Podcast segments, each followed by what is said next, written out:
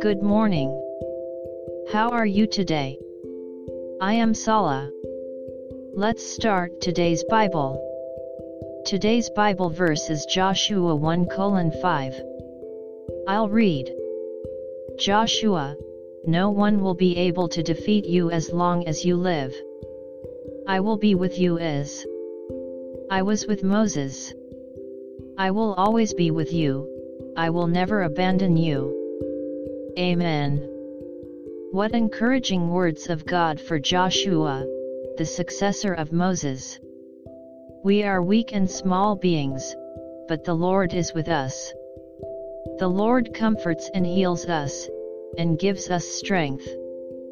You are not alone at all. May we live with the Lord today, too.